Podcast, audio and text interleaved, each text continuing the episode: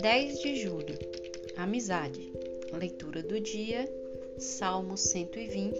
Eu quero a paz.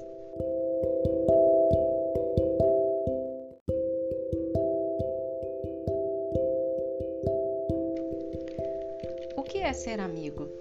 O amigo é escolhido pelo coração.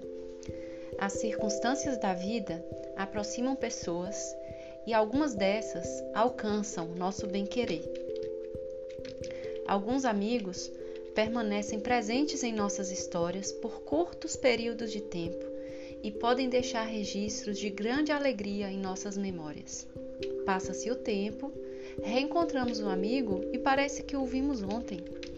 Como é bom quando um familiar, irmão, pai, tio, sobrinho, também alcança o lugar do amigo nem sempre os laços de sangue representam uma presença amiga em nossas vidas. É bom nutrir nossos esforços para aproximar os primos, tios, sobrinhos e demais entes ligados a nós pela força familiar. A força da amizade é um treino para o amor fraternal. Com os amigos, expomos o amor aprendido na família e o distribuímos para aqueles que não compartilham o mesmo sangue nosso. Quanto mais amamos nossos familiares, melhor amaremos nossos amigos.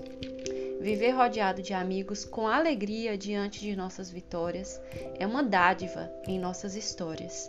Galgar passos em direção à evolução espiritual, intelectual e material é lento e desafiante. Ter ao nosso redor pessoas positivas e alegres com nossos pequenos passos é muito importante para o florescimento da prosperidade. Contar com um abraço amigo é positivo em qualquer circunstância.